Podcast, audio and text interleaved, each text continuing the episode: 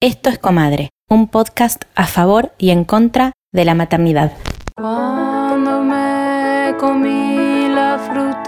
En este episodio vamos a hablar de la nueva identidad. Este es un capítulo del libro Okazan de Mori Ponsowi que se titula Identidades. Además de la madre y de la personalidad poética que escribe, en algún lugar está la niña y la joven que fui antes de todo esto. Está la anciana que tal vez seré. Estamos la alegría y el juego, la furia, la pasión, el tedio. Este cuerpo que es uno y sin embargo tantos. Está la felicidad cuando regreso a casa después de cada viaje. Está esa delgada línea por la que solo a veces creo andar y que llamo libertad. Y también están, en alguna parte, pidiendo aire, queriendo salir pero sin saber cómo hacerlo, todas aquellas mujeres que podría haber sido, todas las que querría ser pero que, por obra de un complejo azar, todavía no soy. Yo caminaba, pero mi cuerpo... Hola, me llamo Bárbara Dugó, soy escritora, estratega creativa y doy talleres de lectura y escritura especial uno que se llama El silencio de las madres, sobre escritura y maternidades. La maternidad a mí me abrió un montón de puertas nuevas y al mismo tiempo me partió al medio, literal, metafórica, simbólica, anímicamente. Y de ese estar partida nacieron un montón de cosas, tanto miedos, como nuevas obsesiones, como nuevos espacios, nuevas posibilidades creativas, nuevas rutinas, nuevos tiempos, nuevas amigas y amigos, personas. La maternidad me abrió un montón de ganas de crear, de acompañar, de escribir la experiencia como cosa mágica, sensible, nueva, maravillosa.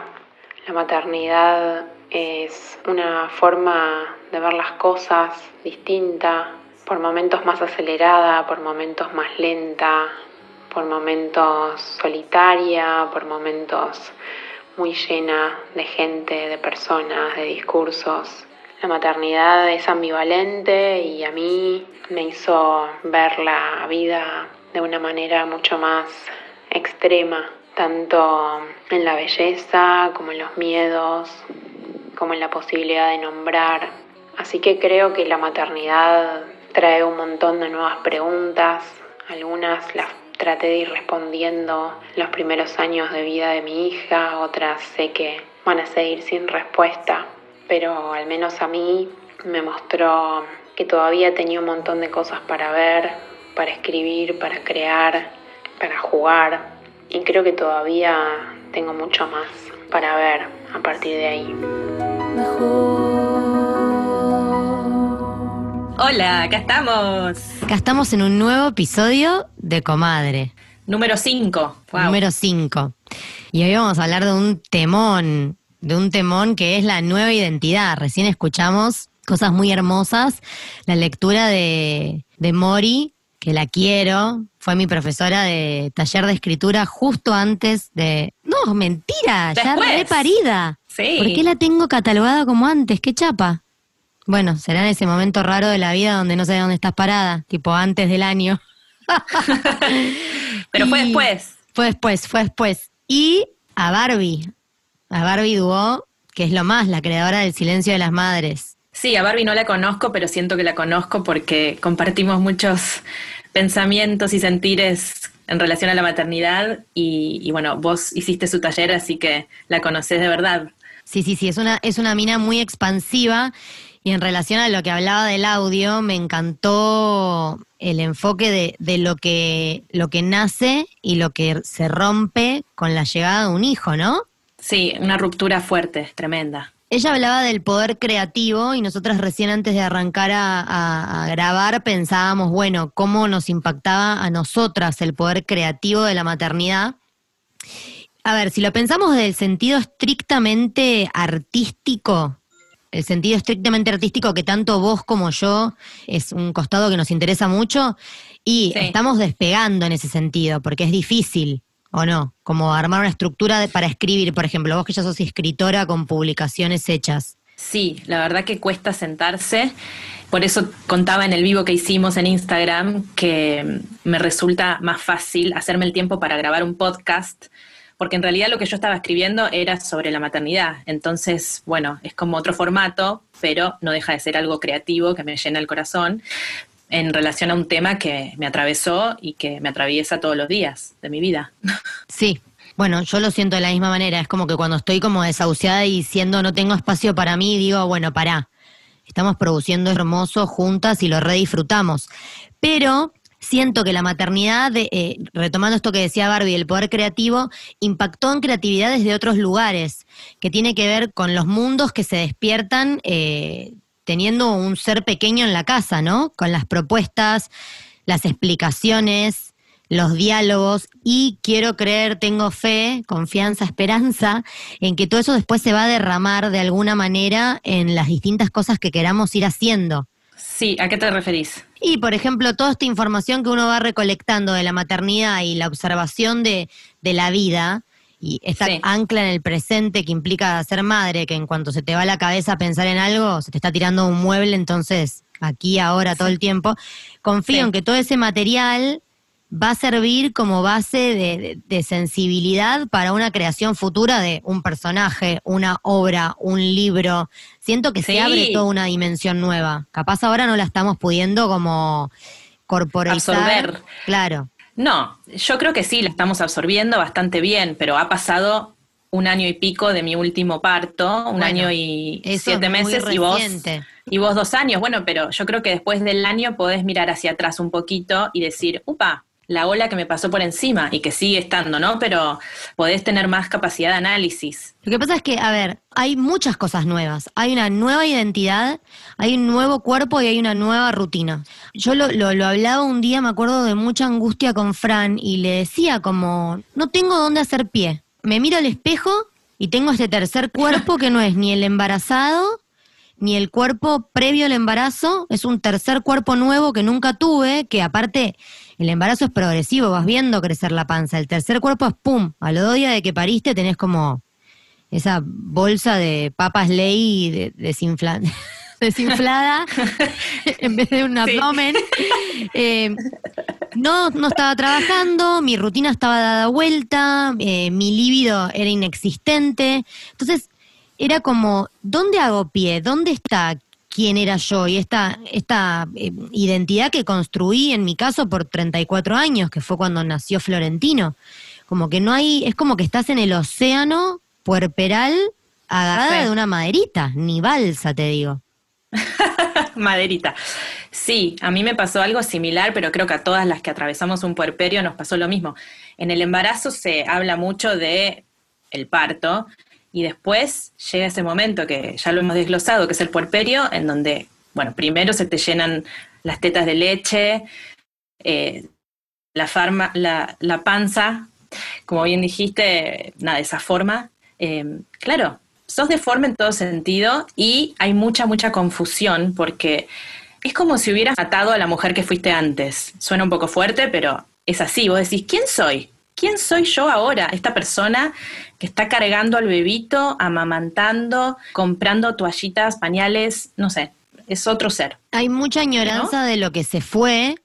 El otro día lo pensaba, una amiga mía me decía, porque el problema al fin y al cabo es tener hijos. Y yo le decía que estaba empezando, desde que nació comadre, estaba empezando a dejar de pensar de esa manera.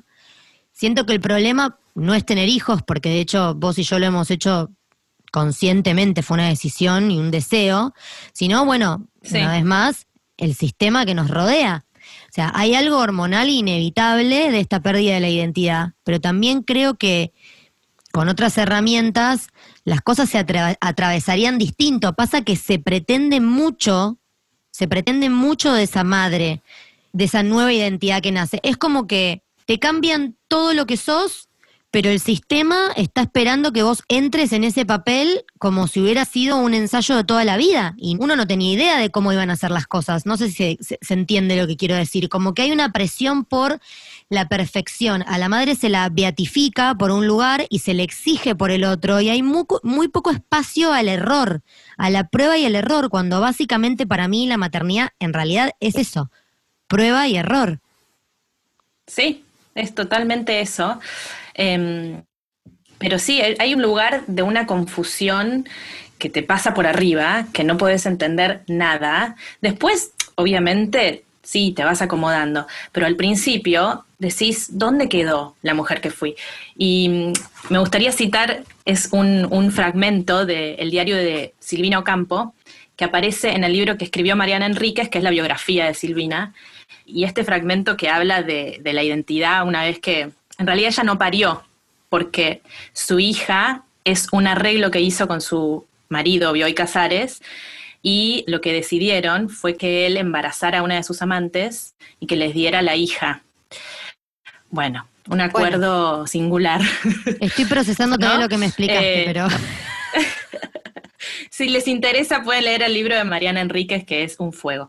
Pero mm, no importa, ella era la madre adoptiva, ¿no? Y dice, no encontramos niñera. Hace un siglo que no lavo mi ropa y muchos días que no me baño porque no hay tiempo. Tengo el pelo color ratón y áspero, la cara medio colorada, las manos paspadas, todo perfeccionado por mi fealdad habitual. El apuro en que vivo me enloquece. No tengo ni un minuto para dedicarme a la contemplación de nada ni de nadie. Es horrible. es horrible. Ay, por favor. Eh, bueno, pero ¿qué pasa? Ahí como tratando de traer el rayo de esperanza a, la que, a las que nos escuchan y que quieren ser madres pero aún no lo son. Estamos hablando de una situación donde esa mujer está absolutamente sola, librada al azar, vio Casares, puso la semilla en otro cuerpo y Tuki se fue a escribir. se fue a escribir y le dijo, querida, acá te dejo a la beba.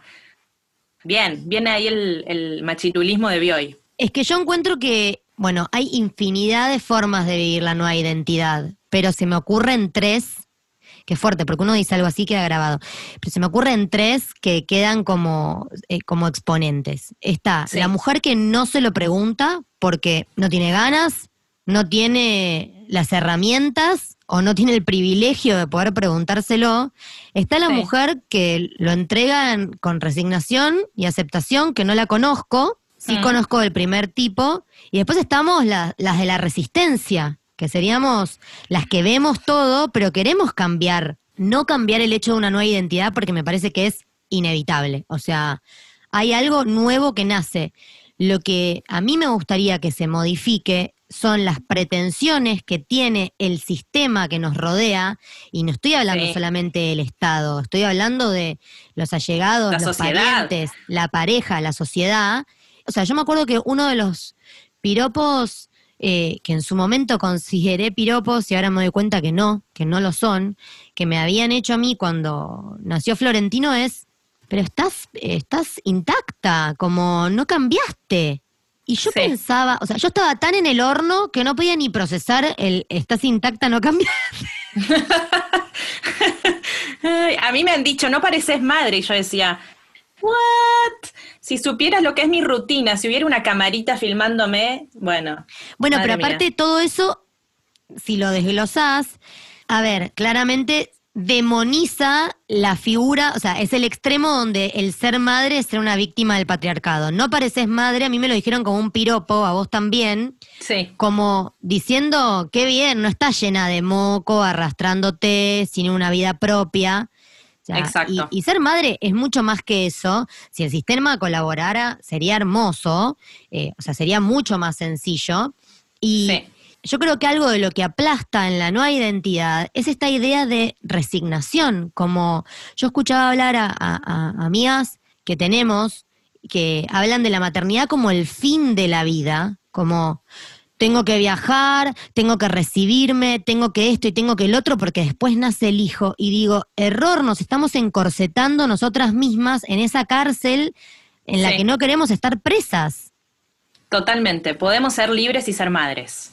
es difícil, se necesitan compañeros o, o- o un sistema que nos rodee, que facilite las cosas, o compañeras, si es, si es una pareja homosexual, pero de todas maneras, eh, yo creo que se puede pelear por eso, que si yo quiero hacer un taller, por ejemplo, un- una forma de expresión de libertad que yo tengo es hacer talleres, amo aprender cosas, o sea, lo amo. Eh, Fran hace un taller un martes, bueno, yo el jueves hago mi taller, como somos pares. Vos salís Sí. a tomar una birra, bueno, yo otro día salgo y me tomo un vinito, como espacios de libertad que una tiene que ir conquistando y para conquistarlos tiene que primero darse cuenta de que le faltan. Y una vez que se da cuenta Sí. de que le faltan, tiene que aprender a pedirlos. Sí. En eh, el caso te de poder, ¿no? te empiezan a faltar muchas cosas después de convertirte en madre, pero bueno, poquito a poco vas entendiendo que hay formas de recuperar, ¿no? Ciertas cosas de esas que perdiste. Sí, y en torno a esto hay algo que eh, no sé si lo tenés a mano, que es eh, a Rachel Kask. Sí, el libro que se llama A Life's Work, que el título es genial porque si hay algo que es el trabajo de una vida es la maternidad. Ay, sí, qué Eh, título hermoso. Sí, es uno de los primeros libros que, que se ha escrito en literatura sobre maternidad, pero no está traducido al español, lamentablemente. Ella lo que dice es que, que para ser madre tiene que dejar de hacer cosas de, de lo que es su persona, por ejemplo, no atender el teléfono, eh, no usar la computadora, en cambio, para hacer las cosas de, de persona, Sí, eh, deja de ser madre, ¿se entiende lo que estoy diciendo? Sí. Como que hay una división del ser, de eso habla ella, eh, lo escribe en el puerperio. Y también pone una imagen muy hermosa que es la de un edificio abandonado en un terreno baldío, y, y eso lo asemeja a lo que era su vida pasada, y habla de un edificio al que se le van cayendo cosas y estallando contra el piso, y es un poco lo que hablábamos recién, las cosas que vamos perdiendo, ¿no? Y Sí. que las vemos que caen y que estallan, y que suena fuerte y triste, pero que es real, lo que sí está bueno saber y comunicarle al- a la audiencia es que esas cosas se arreglan. Después una encuentra la forma de recuperarlas, ¿no? De, de tener de cierta- recuperar, también creo que nacen cosas nuevas. Por ejemplo, yo hay algo que lo reflexioné mucho en la pandemia en relación a, eh, en un momento romantizaba mucho la soledad durante la pandemia y decía, qué placer, por supuesto, hablando de gente privilegiada que no tenía premios económicos, tenía su casa, bueno, gente Sí. que me rodea, amigas mías que podían estar en su casa, manejar más o menos la carga laboral y hacer un taller, ver películas, leer libros. Entonces yo me encontré como romantizando mucho esa soledad y pensando lo que haría yo por poder leer y de leer, colgarme un ratito en Instagram y de ahí hacerme un tallercito de algo y de no sé qué y laburar tranquila, sin apuros. Y de golpe hice un clic y dije, pará, Vicky, ¿cómo era tu vida antes de Floro? Yo era una persona que, bueno, soy una persona que piensa mucho en, en su realidad, en lo que la rodea, en sus emociones. Y Floro y su llegada cortó con mi chicle mental. O sea, yo en ese sentido, tratando de abrazar esta nueva identidad, tengo que agradecer eso. Yo me hago un o sea, me hago mala sangre por otras cosas que capaz son más logísticas, de cómo voy, cómo vengo, quién lo cuida, eh, cómo preparo tal cosa, o necesito un laburo adicional porque me hace falta un poco más de plata. Pero son cosas más prácticas las que ahora me desvelan. Antes me podía pasar días enteros angustiada pensando en el origen del universo, porque me pasaba, me pasaba. Me Sí. cortó el chicle mental ser madre. Y eso para mí fue una salvación. ¿Yo te acordás que tenía un nombre? Le, le había puesto en terapia el inquilino. A ese Sí, ser, me acuerdo. era el ser que Mirá, habitaba en mi cerebro que me iba rompiendo los ambientes. Tipo, terminaba de arreglar la cocina y el inquilino me iba a romper el living. Bueno, chau el inquilino. Ahora hay otro inquilino distinto. Otro no, otro inquilino es eh, Floro, que no es inquilino, es- digamos, es para toda la vida. Es el dueño, es el dueño. Claro. Eh, ahora hay otras cosas. Ahora apareció la culpa, por ejemplo, que es algo que es un retemón en la nueva identidad y que quiero que me cuentes vos qué te pasa con eso. Pero Sí. yo la pasaba tan mal con ese chicle que desapareció, que es algo, me volvió más tangible, más presente y más concreta ser madre. Y eso me encanta de mí, como más productora. Eso te iba a decir, sí, porque cuantas más cosas tenés para hacer, yo creo más productiva sos y más calidad en, en lo que estás haciendo hay. Creo. Eh, es como que te ordenas mejor mágicamente. No sé, Sí. la mujer también es muy multitasking, hay que reconocer. Pero, mm, pero sí me pasó algo similar. Pero la culpa, obviamente, que surgió en otro nivel. Y, y sí me pasa de, de la sensación de estar haciendo algo mal constantemente.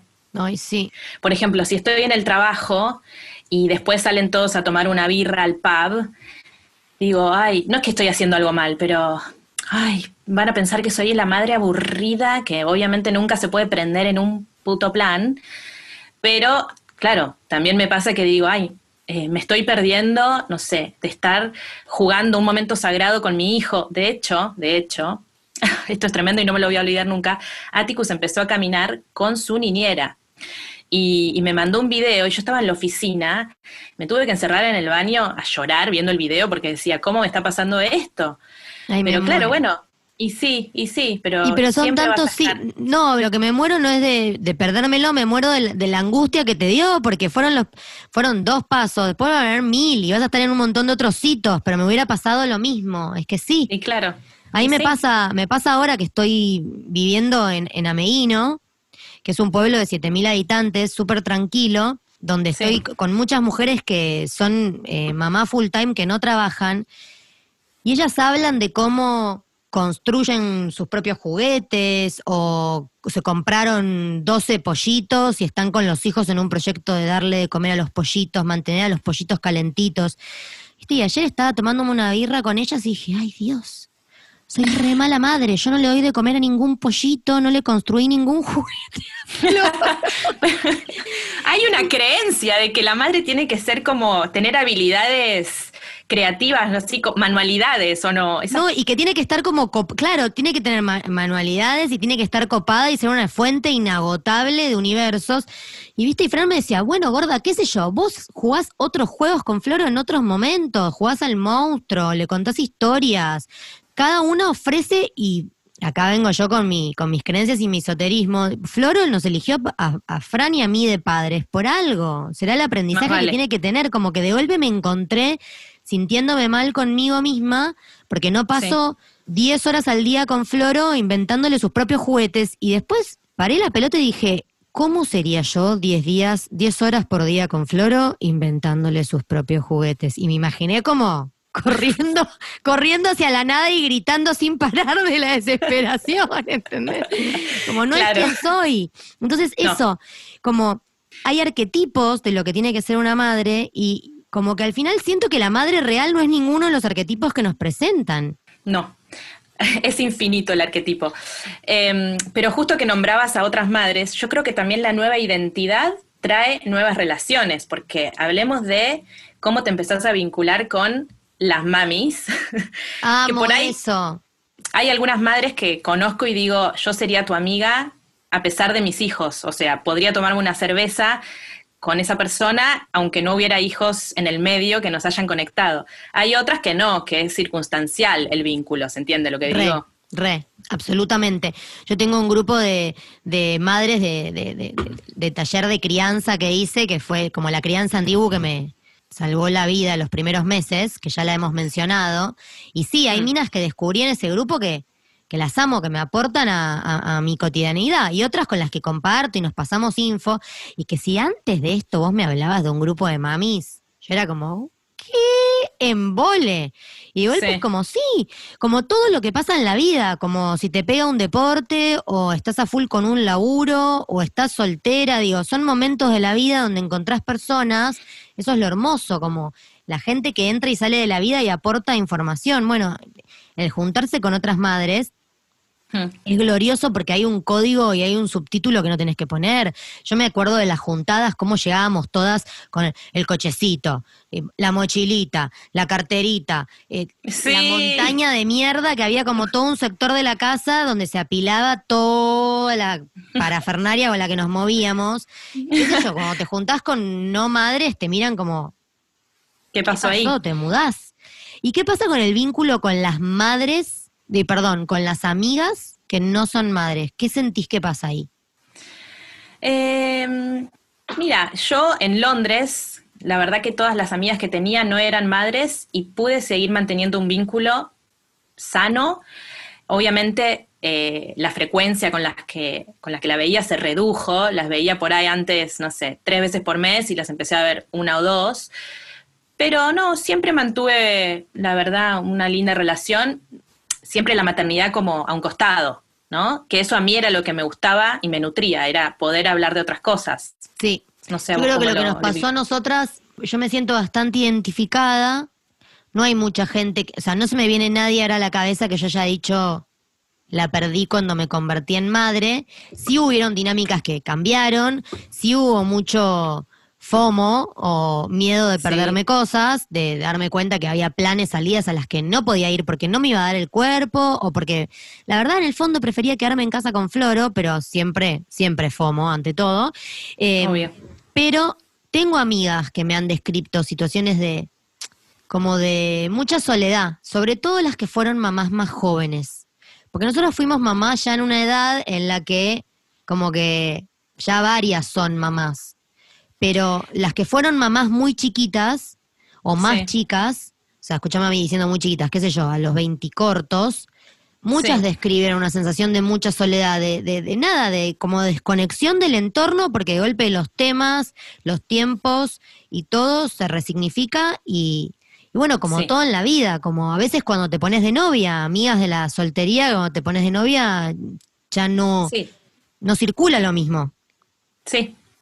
Y también eh, hay otros vínculos que nacen, que son otras personas. Por ejemplo, a mí me pasó con mi cuñada, que me conoció madre, la novia de mi hermano, y yo me acuerdo de como que tenía que explicarle que yo tenía una vida, ¿entendés? Que yo no era solo la madre de un nene de un año, yo también era una persona que había hecho esto y esto, esto, y que estaba en pos de recuperar esto y lo otro, ¿entendés? Sí. Como que quería justificar algo.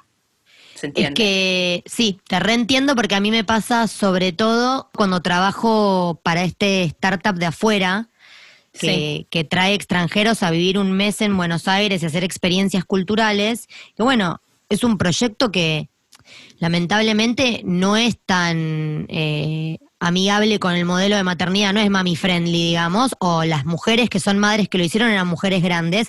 Y yo me encontré en muchas oportunidades como aclarando eh, subliminalmente yo también soy chévere aunque tengo hijos. Como que, sí, pero de vuelta, son estos arquetipos como el extremo de creer que la madre, porque es madre, es una persona resignada que perdió su singularidad siento que hay un tiempo en el que eso se pierde.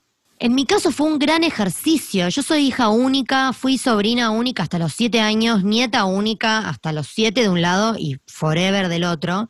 Y me pasa que eh, para mí fue un gran ejercicio y lo sigue siendo no ser el centro de mi propia vida. Como un ejercicio de paciencia, un ejercicio de humildad. Realmente creo que todos les hijes son maestres Amo el mm. inclusivo, lo estoy incorporando, pero hay veces que me da risa. Son maestres de sus padres y sus madres, pero a mí me pasa que con Floro lo compruebo diario, en mi propia experiencia, porque es una enseñanza constante, el hacer un lado mis propias urgencias para atenderlas de él. Y muchas veces en esa, en ese atender sus urgencias es que descubro cosas nuevas para mí, que me interesan y me gustan. Sí. En mi caso, el ejercicio fue más que nada em, acomodarme a una persona que no tenía tanta independencia, porque yo siempre fui muy independiente, muy, sí, de moverme de un lado a otro, y bueno, eh, obviamente los hijos te, reducen esa independencia, una buena parte de esa independencia, y, me pasaba de sentir como que me perseguía una sombra, eh, que de esto habla mucho Débora Levy en su libro Cosas que no quiero saber, que recomiendo muchísimo, es autobiográfico, y ella dice que sentía que la perseguía la sombra de la mujer que había sido, que ella paseaba con el cochecito y atrás sentía que le respiraban en la nuca y era ella en su vida previa.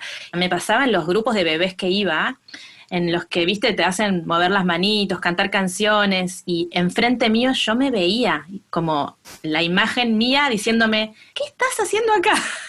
sí, pero yo eso de, eso de salirme del cuerpo y observarme me ha pasado infinidad de veces, cambiando mierda y quedarme con mierda en las manos y decir qué pasó, o haciendo juegos, o cocinando cosas, eh, re, de despegarme. Yo lo conté, creo, en el podcast. Me, pasa mucho con, con las niñeras de Floro. Floro tuvo dos niñeras hermosas y me pasa que de golpe es- están con Floro, se termina eh, su jornada de laburo y se van. Y yo, ¿y a dónde van? ¿Qué van a hacer ahora? No, y ahora me viene a buscar mi novio y nos vamos al río a tocar la guitarra.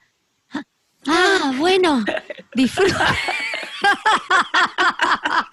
¿No querés quedarte con Flor y yo voy a tocar la guitarra al río? Qué horror. No, pero me repasa sobre todo con las niñeras que son muy jovencitas, muy frescas, muy, Sí. muy todo lo que Sí. está bien en el mundo. Bueno, sí, eh, yo me hice amiga de las tres niñeras que tuvo Atticus, amiga, o sea, se ve que un costado mío decía, por favor, aferrate a esa juventud, a esa libertad. Déjame jugar en tu vereda, re, re, re. Me repasa. Ay, sí, sí.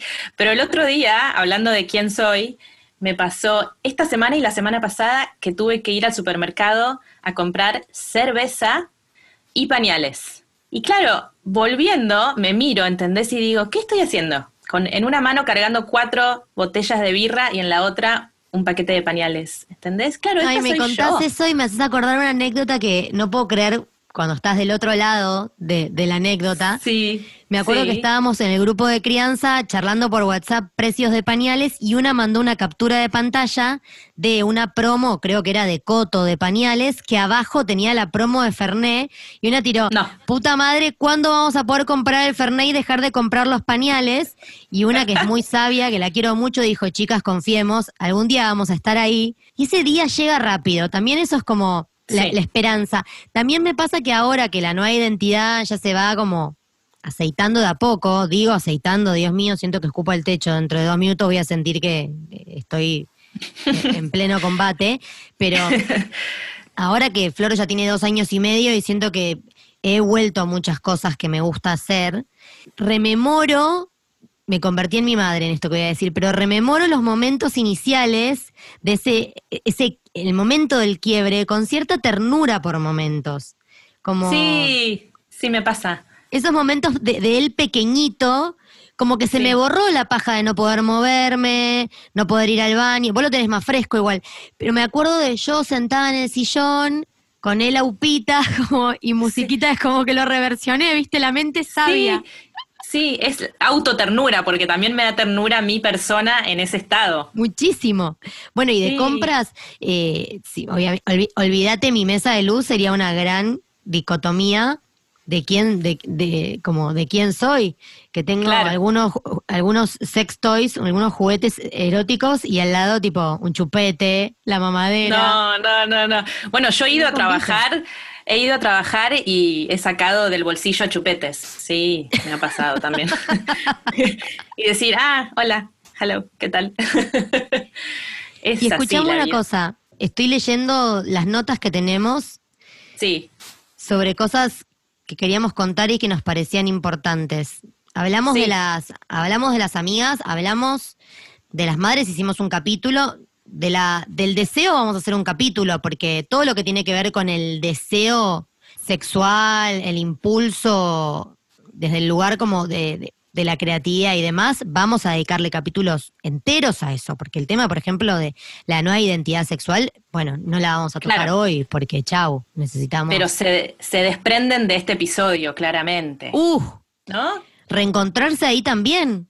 Reencontrarse en todo, hasta en la ropa que te pones. A mí me pasa que un, un habitar como ciertas comodidades o, Sí. o ropa que tengan fácil acceso para dar la teta, que después sí. es como la pandemia, que ahora me acostumbré a usar pantalones holgados, ¿cómo voy a volver al jean? Me pregunto. Como que hay cosas que empezás a habitar, lugares blanditos que empezás a habitar, eso sí lo rescato, como de la nueva identidad. También eh, formas de autocuidado que descubrí por ser mamá de Floro. ¿Qué productos uso a nivel eh, cosmética? ¿Qué, ¿Qué comida me como? Otras madres capaz Sí. no, fueron para otro lado. Pero me pasó que aprendiendo a prepararle algo medianamente sano a Floro, empecé a comer más sano yo también. Sí, sí. Como de pensando en cosas también- lindas. Sí, también yo me convertí más higiénica, o sea, yo salía con un alcohol en gel desde que nació Atticus hasta hoy. Ahora tengo por ahí el triple ahora con la pandemia, pero es como que también te higieniza.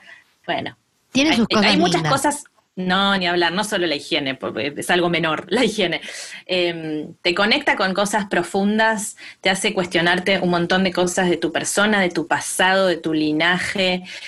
Es una nueva identidad que tiene, obviamente, como decimos siempre, sus luces y sombras, ¿no? Sí, sí.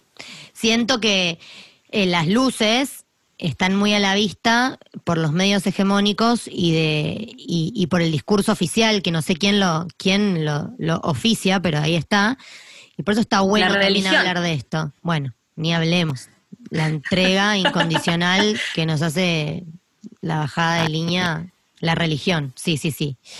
Pero yo siento que hemos abarcado muchas de las cosas que queríamos contar o no sí sí sí. Nosotras contamos lo, que teníamos para contar y también tenemos una invitada de honor que viene del Uruguay y que nos va a leer eh, un poema hermoso, un texto que escribió eh, al año de haber nacido su segundo hijo. Así que los las dejamos con Muralunita. Arroba Muralunita, Mariana Olivera, sí, sí. Gracias, amiga, te quiero. Gracias, un beso a todos. Chao. Hola chicas, mi nombre es Mariana Olivera Naviliat, soy escritora, comunicadora y docente uruguaya, vivo en Montevideo, me encuentran en Instagram como Muralunita para mm, adentrarme en el tema de la identidad, que es uno de mis temas favoritos dentro de lo que es la maternidad, la crianza y la vida misma les voy a compartir eh, un textito mm, que, escribí cuando mi hijo más chico, Amador, cumplió un año, ahora hace muy poquito. Te escribo frente al océano. Por fin lo que me rodea muestra algo de lo que siento. Es el regalo que me doy para celebrar el aniversario de tu nacimiento. Es un ajuste de cuentas entre el paisaje y la revolución que desataste en mi cuerpo. Y cuando digo cuerpo, digo universo. ¿Cómo es posible que un cuerpo tan chiquito rompa y abra tanto? ¿Cómo es posible que en 365 días la identidad haya colapsado de esta manera? Reactivación del trauma y producción de leche, caricias feroces, la necesidad de mirarte constantemente como un puñal sobre los párpados ardidos, un puñal que me hace más fuerte, que me parte y que me obliga a barrerme en todos los rincones hasta pararme otra vez, testigo de tu fuerza y de tu hambre nueva. Lo que me obligaste a resolverme, a encontrarme en definitiva con esa trompa de corazón y esos luceros que escanean cada milímetro de la vida, cómo me desplomé en la bomba de tu crecimiento y cómo maduré, maceré, trituré los pensamientos más urgentes y olvidados de mi espectro, cómo con tus manitos me arrancaste la comodidad, la seguridad, me llenaste de miedos y de sueños, cómo se cayeron también mis padres, la niña que fui dentro de este gran hueco, un abismo que adquiere sentido sagrado con tu florecimiento. Cargándote, dejándome devorar, enroscados en las sábanas, chapoteando en el agua, alimentándote, reviviéndome, reacomodando las piezas de mi otra maternidad, de mi ser pareja, entre tu ropita fugaz y tus migas, los controles de la casa, las ollas, las llaves, el circo entero del hogar al merced de tu entretenimiento, tus canciones favoritas, tu alegría, amador, tu alegría de vivir imponiéndose en este mundo roto